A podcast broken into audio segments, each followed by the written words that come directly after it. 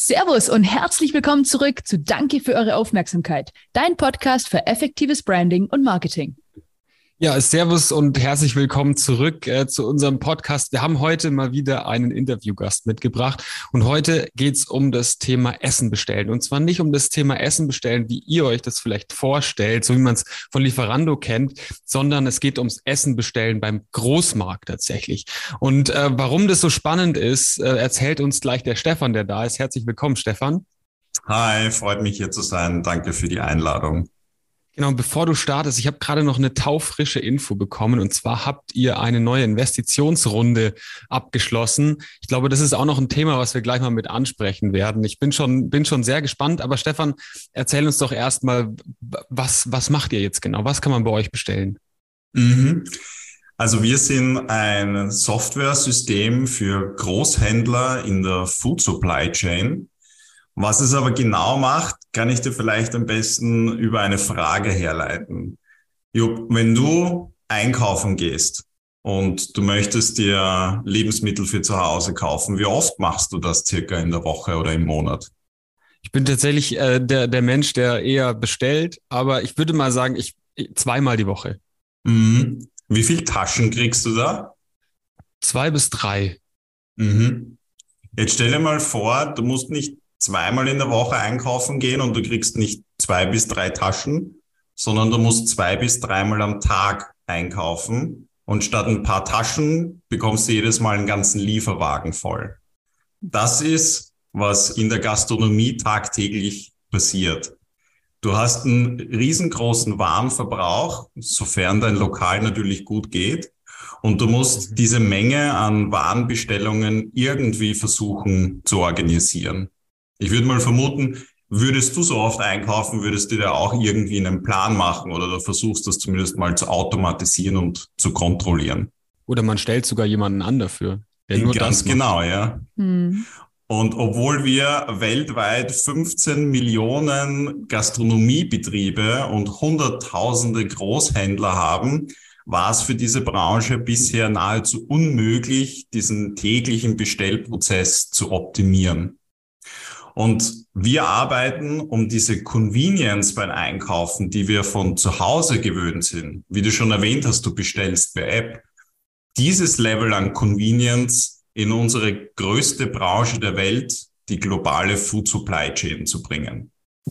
Und für uns war es am Anfang eine Entscheidung, wollen wir selbst den gesamten Service abbilden, sprich von Einkauf bis hin zur Auslieferung oder wollen wir eher der Technologielayer für diese Branche sein? Und dazu können wir dann vielleicht noch ein bisschen mehr sprechen später. Mega, mega, mega spannend. Also das heißt, ähm, ich habe gar nicht euren Namen äh, erwähnt. Order Lion ist eure Firma und ihr seid sozusagen die Schnittstelle zwischen Großhändler und dem Restaurant. So habe ich es richtig verstanden, gell? Ganz genau. Wir sind der Technologielayer in der Food Supply Chain. Das heißt, wir ermöglichen es Lieferanten der Gastronomie so etwas wie die Gorillas Bestell-App für sich selbst zu launchen. Wie vorhin schon angesprochen, also du kannst dir als Firma überlegen, möchtest du den gesamten Servicebereich selbst abwickeln? Also möchtest du wie Gorillas oder Volt selbst die Produkte einkaufen, Preise verhandeln, ausliefern, Warenlager haben? Und all das? Oder sagst du, nein, ich möchte eigentlich lieber der Technologielayer für diese Branche sein und das sind wir. Das heißt, anstatt selbst die Waren einzukaufen und zu liefern und Warenlager zu unterhalten, ermöglichen wir Großhändlern, die es schon gibt, und davon gibt es Hunderttausende in dieser mhm. Branche, selbst so etwas wie die Gorillas Bestell-App zu launchen. Das heißt, man kann sagen, wir sind Gorillas Software as a Service. Wahnsinn. Ach, also mega. komplett white-labeled kann ich mir das sozusagen als Großhändler dann einkaufen, als, als App, richtig? Genau, so in diese Richtung geht's. Wir sagen, wir wollen das E-Commerce Operating System für diese Branche sein. Das heißt, alles, was du benötigst, um Waren an deine Kunden zu bringen, das bieten wir über die, äh, eine Plattform. Das kann der Bestellprozess sein, so wie eine Bestell-App, wie du es zu Hause nutzt. So bestellen dann Gastronomen bei ihren Großhändlern. Das geht aber bis hin zu Controlling, Auswertungen und schlussendlich auch Payments. Wow, da habt ihr definitiv äh, ins Schwarze getroffen, weil das ist ja schon weit weg von der ursprünglichen Idee. Ihr habt inzwischen mehr als 300 Lieferanten, mehr als 2500 Gastronomen vertrauen schon auf euch in vier Ländern übrigens. Also äh, ja, ich glaube, da sind ganz, ganz viele froh, dass der Order Lions irgendwie äh, auf den Markt geschafft hat. Aber jetzt natürlich die, die naheliegende Frage, war, warst du selbst mal in der Gastronomie äh, tätig oder wolltest du also quasi ein eigenes Problem lösen, Stefan, oder, oder wie kamst du der Geschäftsidee? Ja, wohl viele Personen immer sagen, sie träumen mal davon, ein eigenes Restaurant zu führen, war es bei mir tatsächlich nie selbst der Fall. Ähm, mein Co-Founder Patrick und ich, wir haben so das typische CTO, CEO, äh, die, die Kombination. Wir hatten davor schon zwei kleinere Unternehmen aufgebaut und verkauft und waren in einem davon im Consulting-Bereich tätig.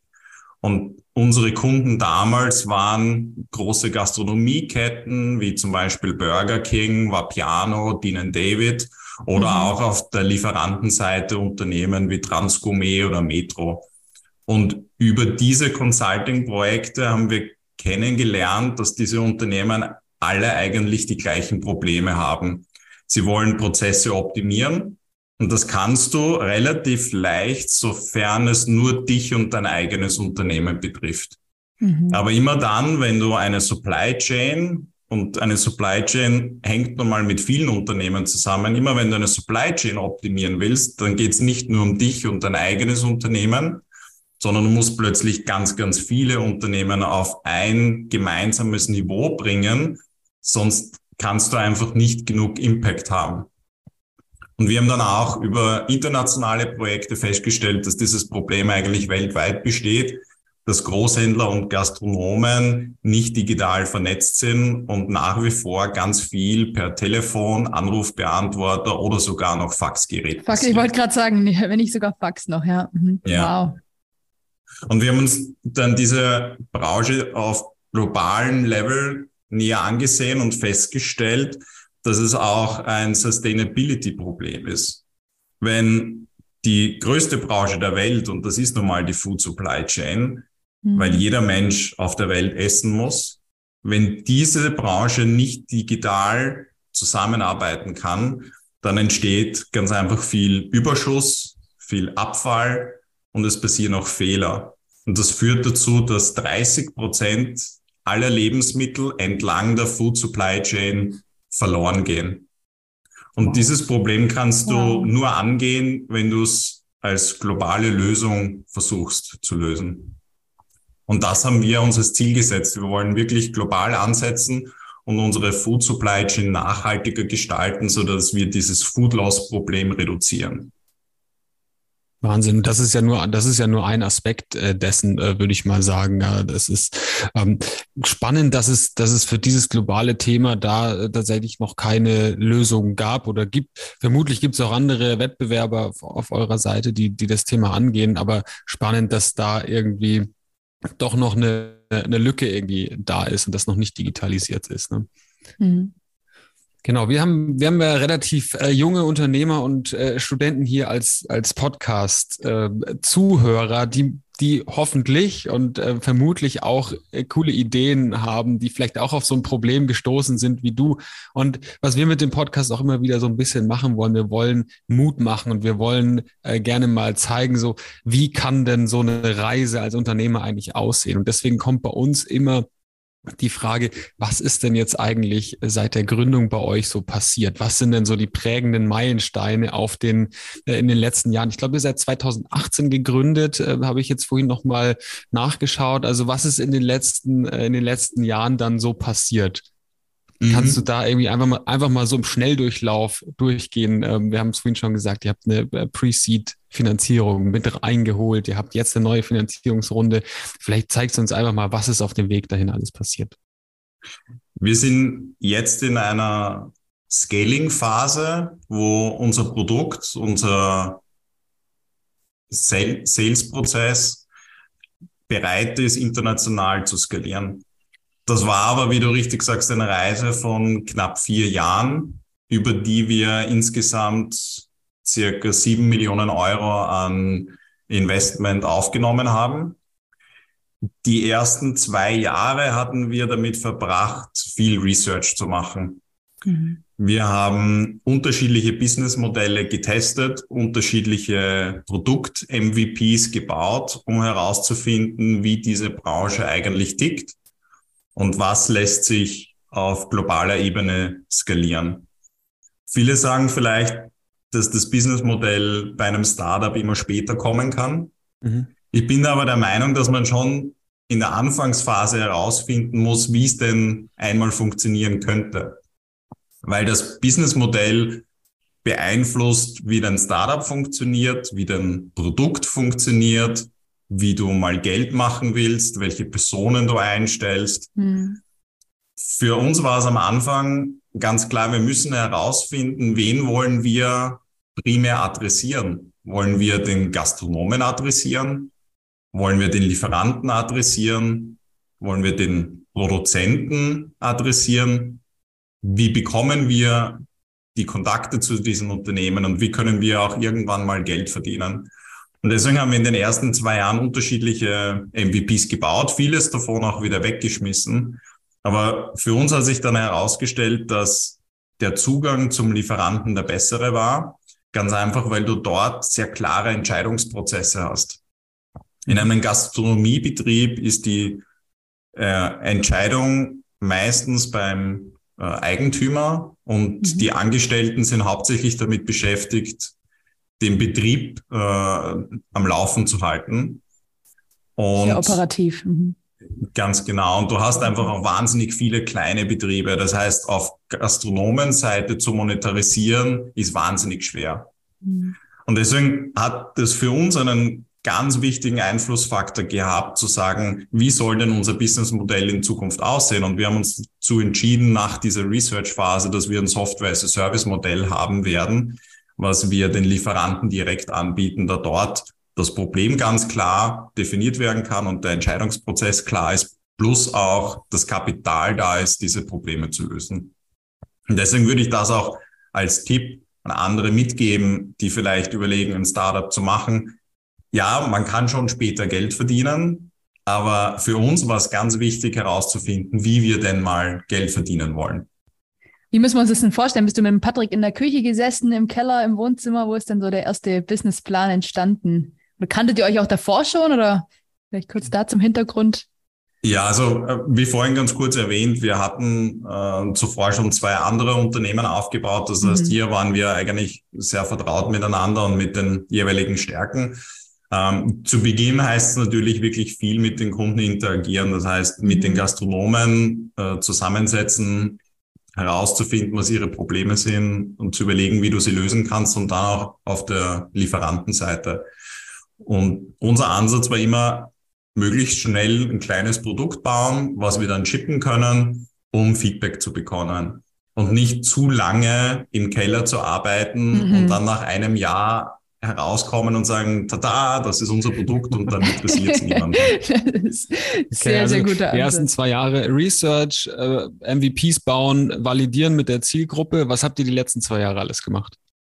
Genau, und da muss man auch total offen sein, dass man Fehler macht und diese nicht als Rückschläge betrachtet. In der Research-Phase geht es wirklich darum, möglichst viel Wege auszuschließen, die nicht gut genug sind. Und da gibt's ein äh, gutes Zitat von Jake Knapp, der bei Google gearbeitet hat. Der hat gesagt, Mistakes are just data points. Let's try mhm. again tomorrow. Und das war wirklich der Ansatz in den ersten zwei Jahren. In den nächsten zwei ging es dann darum, das Produkt auf eine Ebene zu heben, wo du es wirklich verkaufen kannst und einen Prozess im Verkauf zu definieren, der sich skalieren lässt.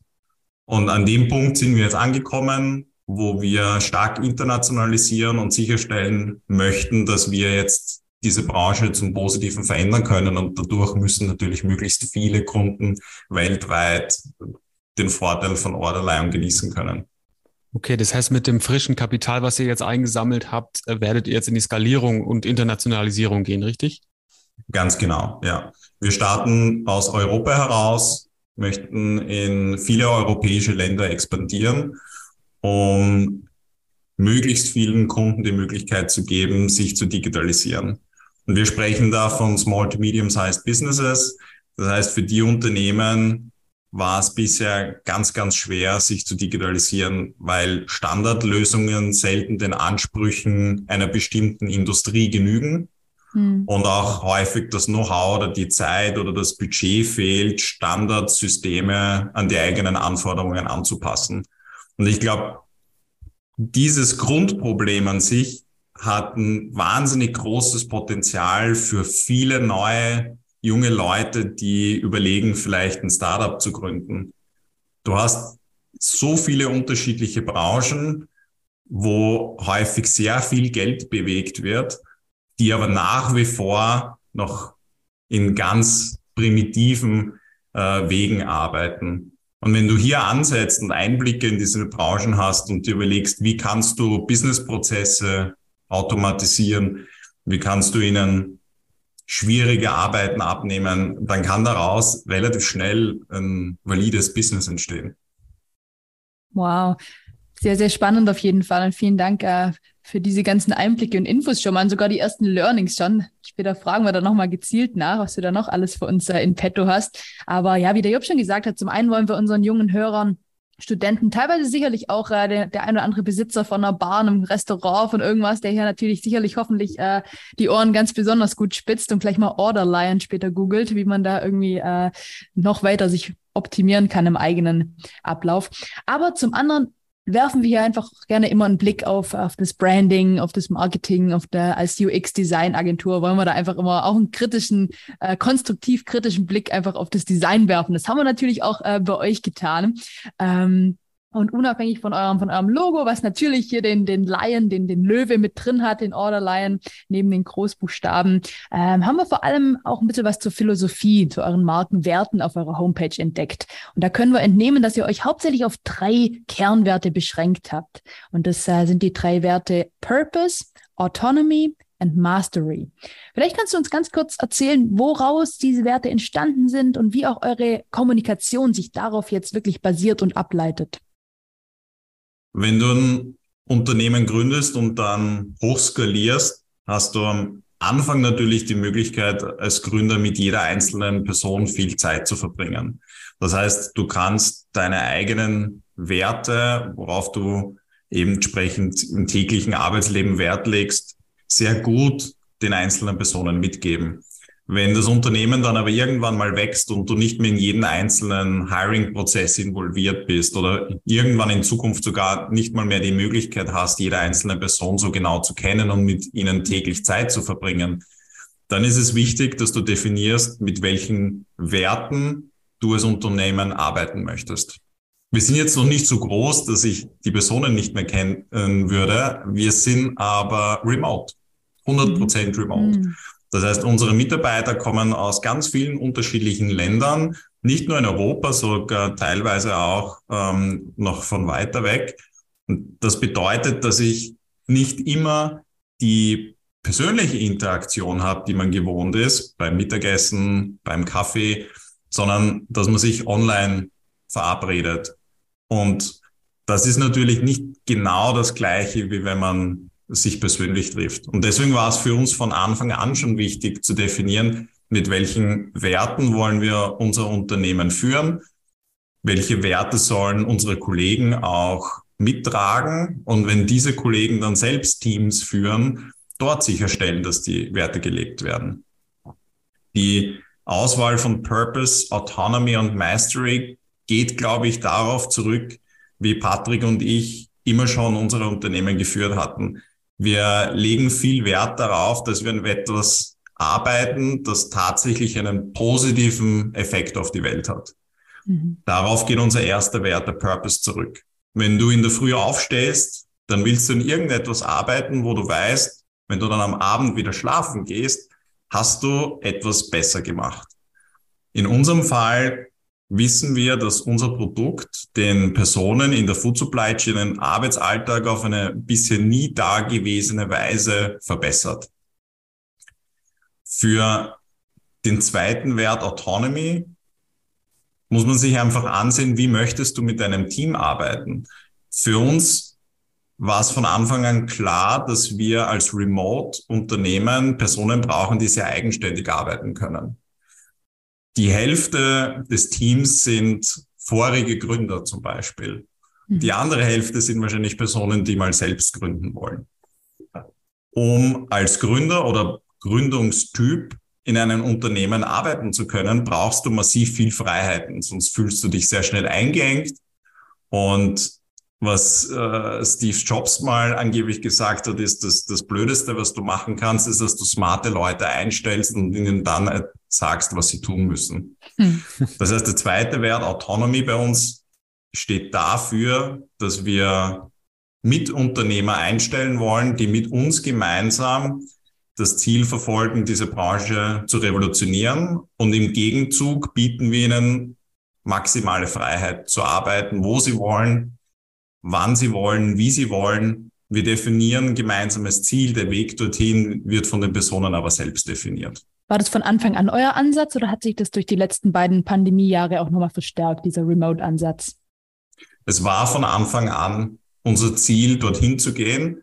Mhm. Es hat aber durch die Pandemie plötzlich viel besser funktioniert, weil du auch die Akzeptanz auf Kundenseite gemerkt hattest. Mhm. Es ist zwar schön und gut, wenn du für dich als Unternehmen definierst, dass du remote bist, wenn aber deine Kunden trotzdem noch irgendwie erwarten, dass du zu ihnen hinfährst, dann bist du immer noch Teil remote. Und über die Pandemie hatten wir, das war zumindest, dass irgendwas Gutes rausgekommen ist aus dem Ganzen, die Akzeptanz, äh, dass auch der Vertriebsprozess remote funktionieren kann. Mhm. Und der letzte Wert, Mastery, hängt wieder damit zusammen, wie du dein Leben führen und gestalten möchtest. Es kommt viel zu häufig vor, dass du als äh, Angestellter in deiner Firma das Gefühl hast, du lernst nicht wirklich viel. Du kommst nicht richtig vorwärts. Und das ist ein vergebenes Potenzial. Wir alle als, als Menschen wachsen als Kind auf, lernen jeden Tag, gehen in die Schule lernen jeden Tag, gehen auf die Uni lernen jeden Tag und dann beginnst du im Job und hörst auf zu lernen. Das ist extrem ermüdend. Deswegen haben wir es zu unserem Wert gemacht, über Mastery sicherzustellen, dass jeder bei uns sich persönlich und professionell weiterentwickeln kann. Wir arbeiten im One-on-One -on -One mit Coaches und Trainings daran, dass jede Person ihr persönliches Potenzial entfalten kann und investieren entsprechend viel Zeit in diese Weiterentwicklung, dass egal wo einem die Reise in Zukunft hinführt, du das Gefühl hast, das war eine wahnsinnig wertvolle Zeit für mich persönlich, um mich beruflich entfalten zu können. Wow, super, super coole äh, und einzigartige Werte an der Stelle mal. Also wir begleiten auch öfter mal irgendwie Workshops und schauen auf, was bisher schon so herausgearbeitet wurde. Und eigentlich, Jupp, korrigiere mich, aber in acht von zehn Fällen ist es immer Zusammenhalt, Qualität, Vertrauen, so diese ausgelutschten Klassiker. Aber diese drei Werte, und wie du es jetzt einfach auch schön in deinen eigenen Worten nochmal beschrieben hast, finde ich, äh, finde ich wirklich stark. Das ist sehr gut. Ja, Wahnsinn. Also gerade gerade das Thema Mastery finde ich äh, persönlich mhm. richtig gut, weil man erlebt es doch immer wieder. Man man hört auf zu lernen und mhm. will eigentlich äh, will eigentlich weiterkommen im Leben. Und äh, ich glaube, das Schlimmste, was einem passieren kann, ist so ein so ein Bore-out, wo man einfach nicht, wo man merkt, ich, ich komme nicht weiter. Und ich glaube, wenn das schon im Unternehmen verankert ist, ist natürlich großartig. Ja, und ich glaube, das das kann auch nur in einem Unternehmen verankert sein wie in einem eurer, weil ihr ihr schreibt auf der Website, wir wollen Wegbereiter für eine starke Digitalisierung digitale Zukunft des Gastrohandels sein. Also da habt ihr auch schon eine riesige Vision, wo man eben erst lange darauf hinarbeiten muss, um wirklich äh, so eine Digital- oder eine Digitalisierung in diese Branche reinzubringen. Meiner Erfahrung nach ist es ja doch eher so, dass so ein Großhandelsgeschäft auch auf persönlichen Beziehungen beruht. Ja, du sagtest vorhin Fax, Telefonhörer. Meistens nehmen die Leute einen Telefonhörer in die Hand und rufen ihren äh, Großhändler eben an. Wie äh, löst ihr so dieses, dieses Problem oder dieses menschliche Verlangen nach persönlicher Interaktion und ähm, starken persönlichen Beziehungen? Man muss sich, glaube ich, im Business immer überlegen, was ist der perfekte Kanal, um ein Problem zu lösen. Manches ist besser online gelöst und manches ist nach wie vor besser offline gelöst. Ich glaube, es gibt viele Dinge, wo wir uns nicht mehr vorstellen könnten, zurück zum Offline-Weg zu gehen. Stell dir mal vor, Online-Banking. für mhm. jede Überweisung in die Bankfiliale, Flugbuchung für jeden Flug ins Reisebüro. Mhm. Da gibt's keine Online-Müdigkeit, mhm. weil die Alternative so schrecklich ist. Ja. Und ähnlich ist es bei uns. Die Alternative zurück zu den traditionellen Wegen zu gehen und von einer Vielzahl an Lieferanten mit Hunderttausenden von unterschiedlichen Produkten und täglich wechselnden Preisen am Telefon zu erledigen, ist einfach so schrecklich, dass hier gar keine Online-Müdigkeit entstehen kann. Es gibt aber Prozesse, wo der persönliche Kontakt nach wie vor unumstößlich ist. Das merken wir, wenn es darum geht, Probleme zu lösen. Wenn du als Gastronom Produkte bekommen hast, die du gemeint hast, nicht bestellt zu haben, wenn ein Produkt beschädigt ist, auch da haben wir einen digitalen Kanal, den du nutzen kannst, in dem du mit deinem Lieferanten chatten kannst. Aber an der gleichen Stelle haben wir auch den Telefonhörer-Button. Und wir sehen, dass das nach wie vor intensiv genutzt wird. Wenn du ein Problem hast, dann willst du mit jemandem sprechen und das sofort. Und du kannst aber natürlich trotzdem es ein bisschen einfacher machen, indem du sagst, hey, hier drück auf den Knopf und du musst dir nicht die Telefonnummer aus dem Telefonbuch raussuchen. Aber der persönliche Kontaktweg muss von uns unterstützt werden. Sonst hast du das Gefühl, dass wir ein Hindernis darstellen. Und das wollen wir natürlich nicht. Deswegen, wir sagen immer bei jedem einzelnen Prozess, was ist der perfekte Kanal? Muss dieser nach wie vor offline sein oder ist er online wesentlich besser gelöst? Mhm. Wie dürfen wir uns denn aktuell so eure Teamstruktur vorstellen? Also du sagst alle, alle remote, du kennst die meisten schon noch, aber auch nicht mehr alle persönlich. Ähm, aus wie vielen Köpfen besteht ihr denn aktuell und wie ist das so gewachsen, die vier Jahre lang? Also ihr habt zu zweit wahrscheinlich begonnen und dann, wie ging es weiter? Wir sind am Anfang ganz, ganz langsam gewachsen und sind eigentlich erst so richtig im Sommer 2021 als Unternehmen gewachsen. Wir sind gar nicht zu groß. Also ich habe nach wie vor den Luxus, dass ich jeden Einzelnen kennen darf und mit den meisten Leuten tagtäglich zusammenarbeiten darf. Okay. Wir sind erst 30 Leute. Oh, wow. Mhm. Wir haben unser Unternehmen in drei Arbeitsbereiche aufgeteilt. Das ist Produkt, Customer Service und Sales. Mhm. Für uns ist es ganz wichtig, dass wir mit einem hohen Fokus arbeiten. Das heißt, die Einteilung in diese drei Teams und auch die Anzahl an Personen hat damit zu tun, dass wir immer darüber nachdenken wollen, wie können wir hochfokussiert arbeiten. Das ist ein, ein Tipp, den ich nur an jeden Unternehmer weitergeben kann, ist, dass man nicht diesen Any Benefit Approach hat. Das heißt, man sollte sich nicht denken, ah, das kann ich machen, weil vielleicht bringt's ja was. Hm wenn es nichts bringt, schadet's nichts. Nee, das sehe ich eben anders. Ich finde, wenn es nichts bringt, dann schadet's viel, weil du hast ja nur eine begrenzte Zeit, du hast eine begrenzte Aufmerksamkeit und wenn ein Unternehmen wächst, dann werden die Prozesse auch ein bisschen ineffizienter. Und deshalb muss man darauf achten, dass man eigentlich möglichst wenig Dinge macht. Wir versuchen ganz, ganz viele Dinge nicht zu machen. Es mag vielleicht für andere seltsam wirken, wenn sie uns fragen, ah, macht ihr dies im Marketing, macht ihr das vielleicht im Sales und das, nö, nö, nö, machen wir alles nicht. Aber als kleines Team kannst du, glaube ich, ganz, ganz viel stemmen, wenn du wenig Dinge machst.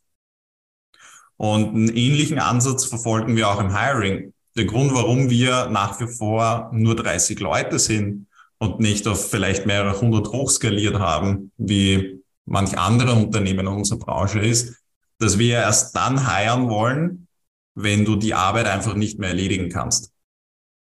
Zuerst versuchen wir die Arbeit mit dem bestehenden Team zu erledigen. Dann versuchen wir die Arbeit zu automatisieren oder gänzlich zu eliminieren.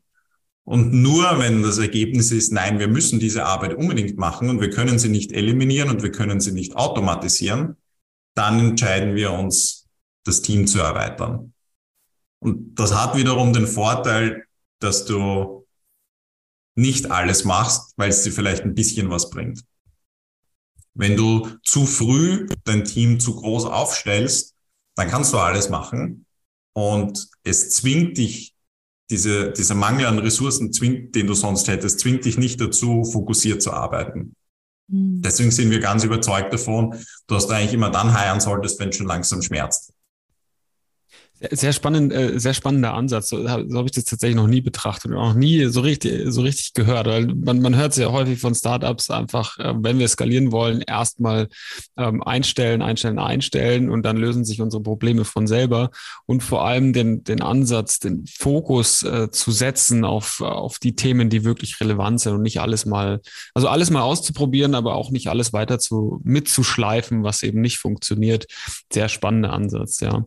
Ähm, was, was würdest du noch sagen? Was sind noch so deine Learnings? Das machen wir mal abschließend so.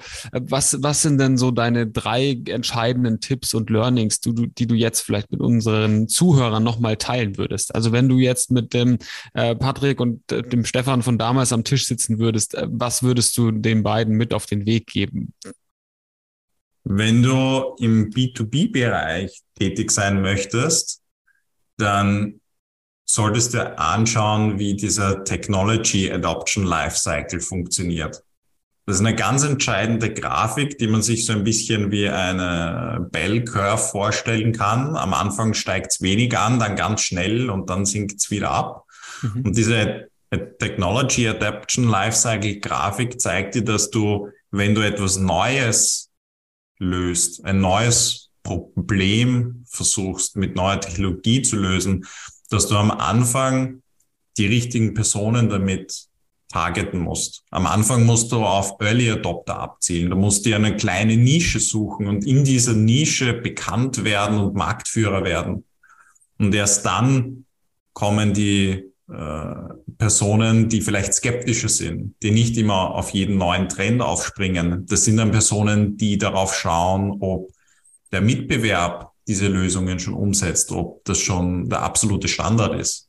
Und das war für uns ein ganz ein wichtiges Learning am Anfang, diesen Technology Adoption Lifecycle zu verstehen, zu verstehen, warum manche Unternehmen noch nicht mit uns zusammenarbeiten wollen. Nicht, weil sie etwas am Produkt auszusetzen haben oder weil der Preis nicht passt, sondern ganz einfach, weil sie als Person oder als Unternehmen einfach kein Early Adopter sind. Das heißt, diese Nische suchen, Early Adopter targeten und dort versuchen, eine Bekanntheit zu erlangen, ermöglicht dir erst dann andere Personen sinnvoll zu targeten. Das war für uns ein ganz, ganz wichtiges Learning, wie das in dieser Branche funktioniert und wer denn diese Early Adopter und unsere Nische sein können.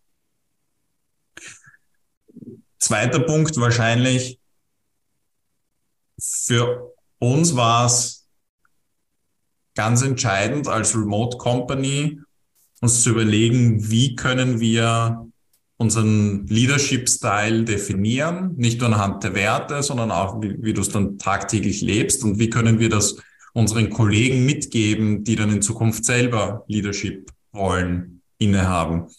Und da gibt's ein, ein tolles Zitat wieder von Steve Jobs, wo er sagt, Management is about persuading people to do things they do not want to do, while leadership is about inspiring people to do things they never thought they could do. Und ich glaube, gerade als Remote Company ist es ganz wichtig, dass man nicht zu viel Management macht, dass man nicht Micromanagement macht, sondern dass du sagst, dein Ziel ist, deine Kollegen zu inspirieren. Wenn ich One-on-One-Gespräche mit meinen Kollegen habe, dann ist eigentlich immer mein Nummer eins Ziel, dass wir beide inspiriert und motiviert aus diesem Gespräch rausgehen und das nicht eine Kontroll- oder Korrekturinstanz sein soll, wo ich mir Reportings abhole und vielleicht sage, ah, und dies muss so oder so sein. Sondern nein, wenn du es schaffst, dass die Gespräche mit deinen Kollegen motivierend und inspirierend sind, dann können sie wesentlich mehr leisten, als du dir vielleicht jemals vorgestellt hättest. Und das dritte, der dritte Punkt, der damit zu tun hat, ist, du brauchst einfach unfassbar hohe Hiring-Standards. Du musst sicherstellen, dass die Personen, die mit dir den Weg gehen, auf diese Art und Weise arbeiten können. Dass sie wesentlich besser sind, als du selbst bist. Wenn wir jemanden in Sales einstellen, muss die Person besser sein, als ich jemals selbst Vertrieb machen könnte. Wenn wir jemanden im Produkt einstellen, sagt der Patrick, muss, muss die Person immer besser programmieren können als er. Nur so schaffst du es, dass du Personen mit an Bord hast, die wesentlich mehr leisten können, als du es je selbst könntest. Das führt dazu, dass du delegieren kannst, dass du jeden Tag begeistert bist und man sich gegenseitig motiviert. Ja, Wahnsinn. Ich war ja äh, fleißig am Mittippen, weil wir das natürlich im Nachgang auch immer unseren Hörern nochmal äh, auch auf Instagram dann zur Verfügung stellen wollen, deine, deine spannenden Tipps. Ich fasse vielleicht nochmal kurz in meinen Worten zusammen. Mein erster Tipp war, äh, wirklich auf die Early Adopter in der jeweiligen Branche abzuzielen und erstmal in dieser Nische Marktführer zu werden und Bekanntheit zu steigern und dann weiter auszuweiten. Der zweite Punkt fand ich super spannend, eigentlich Inspiration statt Micromanagement. Lieber den Leuten mit Beispiel vorangehen, sie motivieren, inspirieren und nicht überall irgendwie mit dem Zeigefinger drauf und äh, da in, die, in den Details sich verlieren. Und der letzte Punkt, ähm, ja, einfach delegieren statt selber machen und äh, um an den Punkt zu kommen, erstmal Leute einstellen, die etwas besser können als man selbst und ansonsten vielleicht auch erstmal niemand einstellen, wenn man es nicht unbedingt braucht. Hast du davor noch mit erwähnt. Äh, und zuvor hast du schon gesagt, fand ich super spannend, einfach das Thema Fehler machen und diese nicht als Rückschritt irgendwie betrachten, sondern als äh, Data Point, wie du aus einem schönen Zitat uns, uns mitgegeben hast. Also wirklich super, super spannend und vielen Dank an der Stelle sicherlich im Namen von allen Hörern für diese mega spannenden, wertvollen Learnings einfach. Teilweise auch ganz, ja, Sachen, äh, die man so noch gar nicht gehört hat. Also wirklich, wirklich cool. Ja, bitte gerne. Sehr schön. Wir haben am Ende immer noch mal äh, die, die offene Frage. So, okay, haben wir irgendwas vergessen, was du uns noch mit auf den Weg geben möchtest? Haben wir vergessen, eine, eine Frage zu stellen? Möchtest du noch irgendwas ergänzen? Ich kann nur sagen, just do it. Build a Software Startup. Es ist eine wahnsinnig spannende Zeit. Es gibt noch so viele Branchen, die Lösungen für ihre Probleme brauchen. Und wir sind eigentlich erst ganz am Anfang. Wir als Software as a Service Unternehmen, die ein Unternehmen verkaufen, merken es einfach immer wieder, dass wir so sehr wir Technologie im Privatleben gewohnt sind, es im Firmenumfeld noch unfassbar viel Potenzial gibt. Also jeder, der jetzt ins Berufsleben einsteigt, den kann ich nur ans Herz legen, steigt in der Softwarebranche ein. Es muss nicht immer von Anfang an weg schon das Startup sein. Manchmal hilft es auch, zuerst ein bisschen Berufserfahrung zu sammeln, um die großen Probleme zu erkennen. Und dann traut euch, es kann zwar viel schief gehen, aber die Upside, wenn es funktioniert, ist einfach so groß, dass ich es immer wieder machen würde. Großartiges Schlusswort. Vielen, vielen Dank. Wunderbar, vielen Dank, Stefan. Ja, wenn ihr uns hier zuhört und irgendwas mit dem Gastrobereich zu tun habt, selbst irgendwie äh, einen besitzt oder äh, Großhändler seid oder in irgendeiner Form, dann bitte Leute, ihr kommt jetzt nicht drum, um einmal Order Lion zu googeln, euch das genau anzuschauen, was die da machen und äh, zu schauen und euch einfach helfen zu lassen, dass die Prozesse optimieren zu lassen. Das ist sicherlich die Firma, auf die ihr irgendwie gewartet habt, ohne es zu wissen, wie es damals ja auch mit dem iPod war, so wie du Steve Jobs oft zitiert hast. Die Menschen wissen nicht, was sie brauchen, bis es da ist. Von dem her auf geht's, Leute. Googelt es Order Lion. Wir werden es euch natürlich auch nochmal verlinken in den Show Notes. Ansonsten vielen, vielen Dank, Stefan, für all deine Learnings, dein wunderbares Schlusswort. Und unser Schlusswort ist bekannterweise einfach nur Danke für eure Aufmerksamkeit. Danke, macht es gut.